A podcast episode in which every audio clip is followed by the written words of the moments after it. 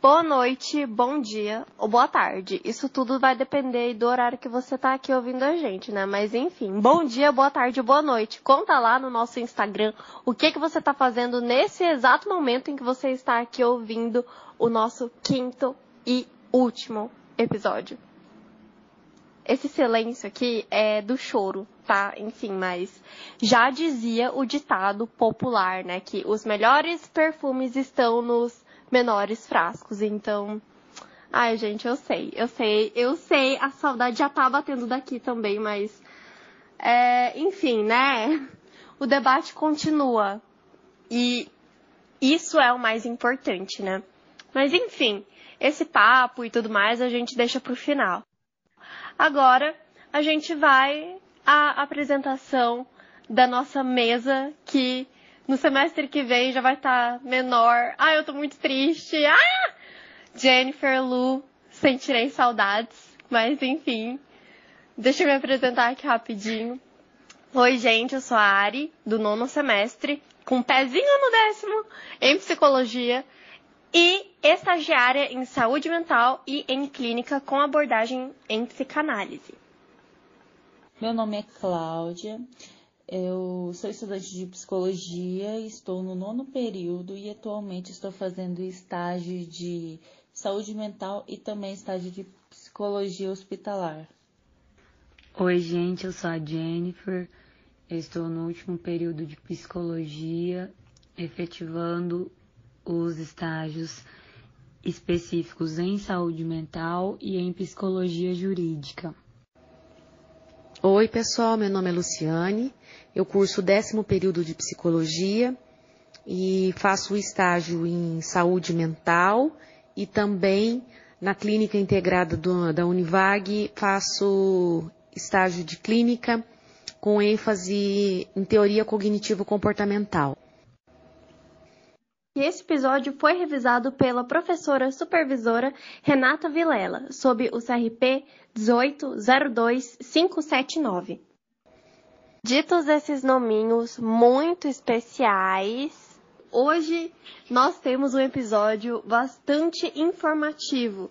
E a informação é muito importante, né? Até para que a gente consiga embasar melhor o nosso debate, é, as nossas conversas e também para a gente entender como é que funciona, como é que se articula a rede.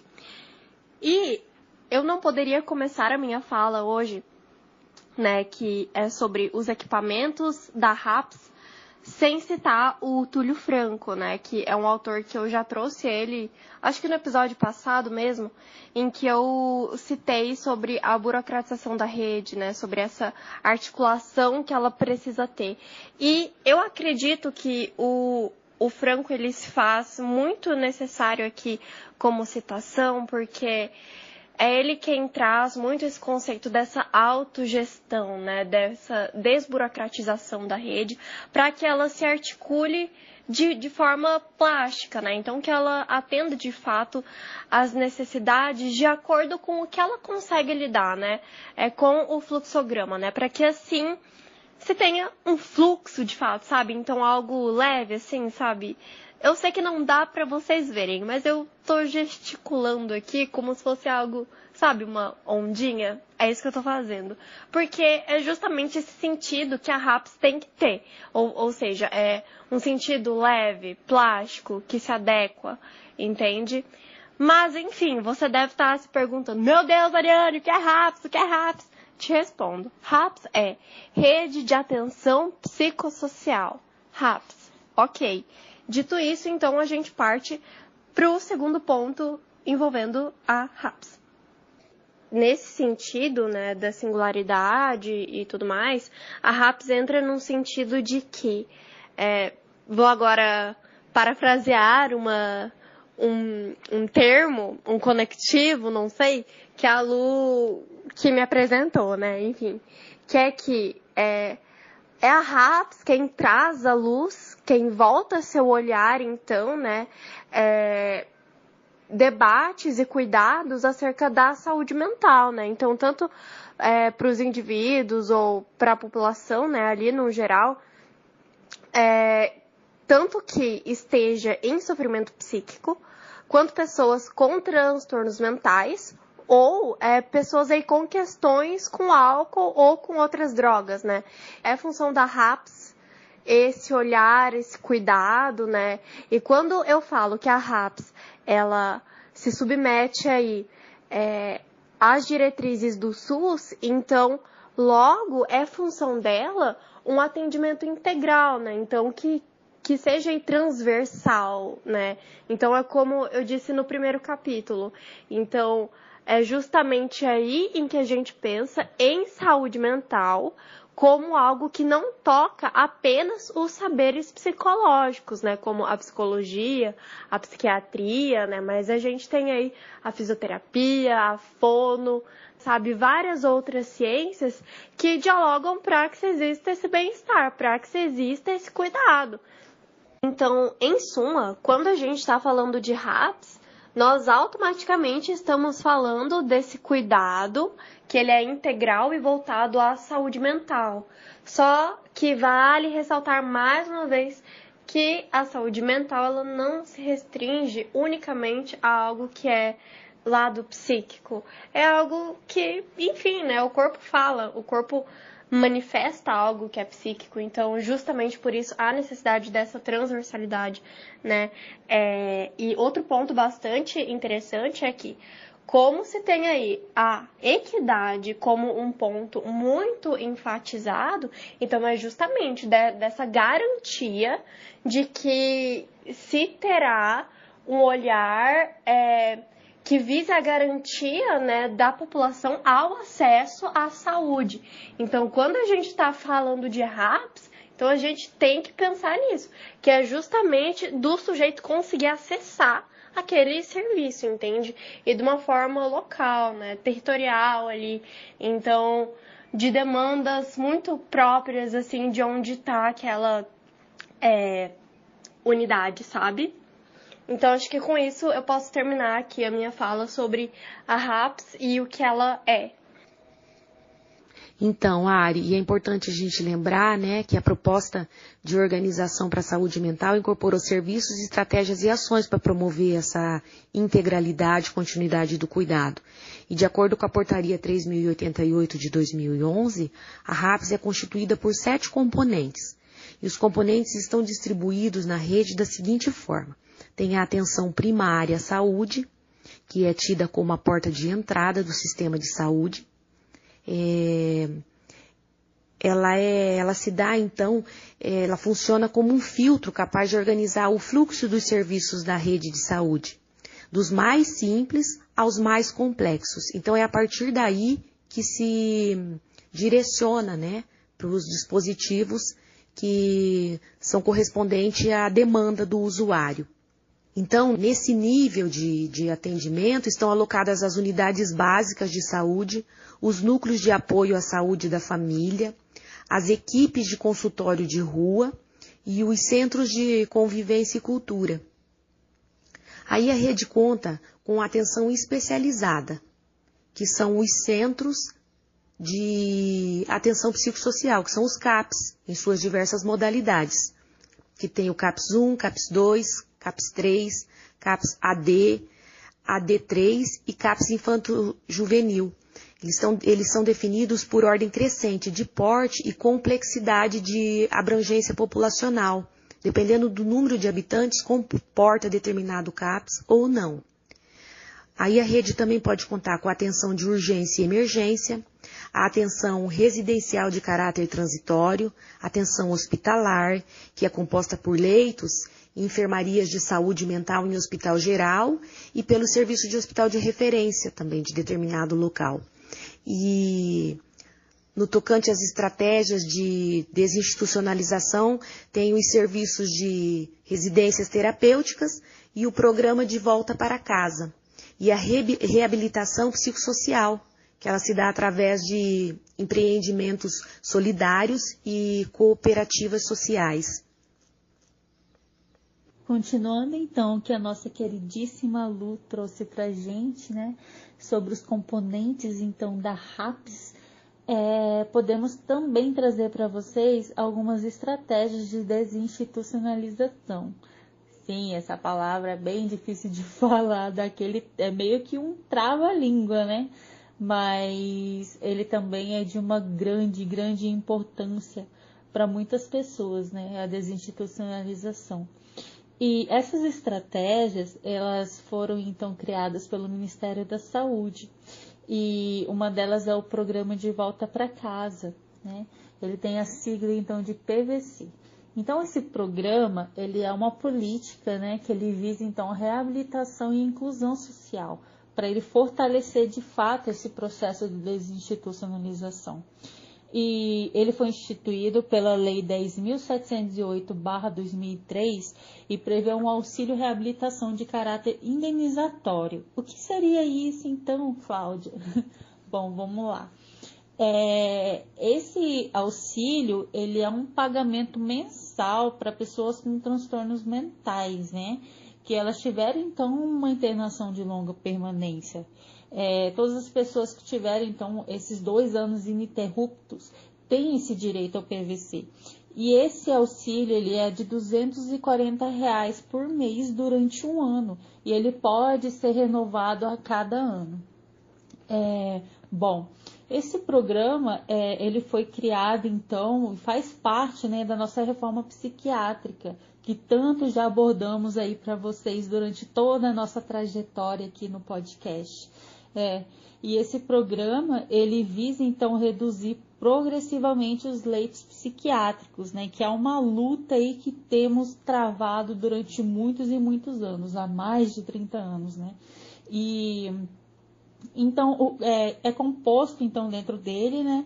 É, os centros de atenção psicossocial, que é a CAPS, os serviços residenciais terapêuticos, né? E as unidades psiquiátricas em hospitais gerais incluir as ações de saúde mental na atenção básica e saúde da família.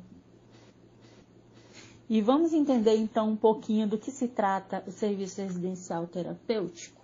Bom, ele configura-se como um dispositivo estratégico também dentro então da desinstitucionalização. E esse dispositivo, ele é então para pessoas que têm um histórico de internação de longa permanência. Bom, ele caracteriza-se como moradias é, inseridas dentro da comunidade e ele tem então esse, essa destinação, né, que seria a reabilitação psicossocial e o cuidado de pessoas com transtornos mentais. É, e essas pessoas normalmente elas não possuem suporte social e nem laços familiares. Então, é, podemos dizer né, que na rede de atenção psicossocial, que seria RAPS, ah, o SRT, né, que seria então o Serviço Residencial Terapêutico, ele, com, ele se apresenta, desculpa, como um ponto de atenção no componente de desinstitucionalização. Então é muito, muito interessante a gente apontar esse serviço aí é, como uma ponte de fato, né, para essa luta né, antimanicomial aí que está sendo travada há tanto tempo. Obrigada pela atenção. Daí então, Cláudia, além de tudo isso que você falou, o Ministério da Saúde, através dessa portaria que organizou as diretrizes da rede, também estabelece a reabilitação social. E essa reabilitação social possui iniciativas de geração de trabalho e renda por meio de empreendimentos solidários e cooperativas sociais, de forma que permite a inserção desse indivíduo no mercado de trabalho garantindo sua implantação econômica e sua emancipação. E aí, dentro desta reabilitação social, também é exposta algumas portarias a quem é de direito. E eu vou estar citando algumas delas. Portaria número 3088, de 23 de dezembro de 2011, que é a portaria que institui a RAPS, que, como já foi dito, é, os, é a rede de atenção psicossocial que atende as pessoas em sofrimento mental ou com transtorno mental ou com necessidades decorrentes do uso de crack, álcool e outras drogas. No âmbito do SUS, Portaria número 3089, de 23 de dezembro de 2011. É, dispõe no âmbito da rede de atenção psicossocial sobre o financiamento dos CAPs. Portaria número 130 de 26 de janeiro de 2012. Redefine o Centro de Atenção Psicossocial de Álcool e Outras Drogas 24 horas, CAPS AD 3 e os respectivos incentivos financeiros. Portaria número 121 de 25 de janeiro de 2012 institui a unidade de acolhimento para pessoas com necessidades decorrentes do uso de crack, álcool e outras drogas. Portaria número 122 de 25 de janeiro de 2011 define as diretrizes de organização e funcionamento das equipes do consultório de rua. Consultório na rua. Portaria número 123, de 25 de janeiro de 2012, define os critérios de cálculo do número máximo de equipes de consultório na rua por município. Portaria número 148, de 31 de janeiro de 2012, define as normas de funcionamento e habilitação do serviço hospitalar. E por fim, portaria número 131 de 26 de janeiro de 2012, que institui incentivo financeiro de custeio destinado aos estados, municípios e ao Distrito Federal para apoio ao custeio de serviços de atenção em regime residencial, incluídas as comunidades terapêuticas voltadas para pessoas com necessidades decorrentes do uso de álcool, crack e outras drogas no âmbito da RAPS. E assim finalizo minha fala neste podcast, pessoal. Agradeço a todos que ouviram, que se permitiram refletir a partir de todas as discussões que trouxemos neste podcast, de todos os temas de extrema importância e relevância. E reforço mais uma vez que a luta não terminou, a gente ainda tem um longo caminho para percorrer, né, para que de fato se alcance essa desinstitucionalização, para que de fato os indivíduos sejam enxergados como seres humanos, como um humano que está com uma doença e não com a doença que está no humano, o transtorno que está no humano e sim humano, indivíduo, sujeito, com toda a sua história de vida, com toda a sua trajetória. Então é isso. Espero do fundo do coração que a gente tenha mesmo contribuído e plantado uma sementinha aí em vocês para pesquisar mais e entender mais sobre esses assuntos. É, pessoal, depois de cinco podcasts intensos, cheios de relatos, cheios de vivências, né? Até porque a gente conseguiu aí a presença de alguns profissionais que é, trouxeram um pouquinho mais de luz, né? Um pouquinho mais de emoção para o nosso podcast e, e mais uma vez agradecendo a eles, né? Muito, muito obrigada a gente está aqui então chegando ao fim de uma era, né, de uma série né, de saúde mental, digamos assim. E eu só tenho a agradecer muito a vocês por terem aí paciência, né, tá escutando a gente até hoje. é muito gratificante tudo que passou, assim, muito mesmo. E eu estou muito feliz porque eu aprendi muito e eu também consegui despertar dentro de mim, né, pessoalmente, Cláudia, é, uma sensibilidade, um olhar, assim, sabe, mais direcionado às pessoas com transtorno mentais, né, porque de fato foi de uma gigantesca experiência é, e aprendizagem todo esse percurso que a gente teve. E é isso. É, com aquela tristeza no coração, eu me despeço de vocês e digo que essa luta a gente vai continuar travando ela, né? E não vamos parar, não vamos descansar. É, eu acho que ela tem que ser sim falada, tem que ser sim muito abordada até que isso pare de ser então saia de vez do papel, né? E começa aí acontecer com cada vez mais força, né? De fato, que é então a luta antimanicomial. É isso, pessoal. Muito, muito, muito obrigada a todos vocês. Então é isso, pessoal. Espero que vocês tenham gostado. E é importante reforçar, né, que essa rede de assistência específica, é, como acontece nessa teia aí que é disponibilizada pela RAPS, é de fundamental importância nessa construção desse movimento de desinstitucionalização. E quanto mais nós soubermos é, de como ela funciona e de qual, qual é o fundamento dela, é, maiores vão serão as conquistas, né? Para que de fato se efetive esse serviço da forma que é a ideal mesmo para que aconteça de fato a desinstitucionalização. Meu, falei que ia ser um episódio informativo e olha aí, né? Tá lá. Enfim, gente, só tenho a agradecer.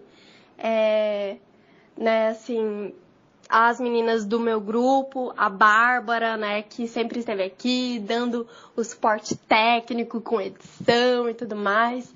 E agradecer também a Renata, a nossa supervisora, que é muito querida e que sempre nos instruiu da melhor forma possível, assim, sabe?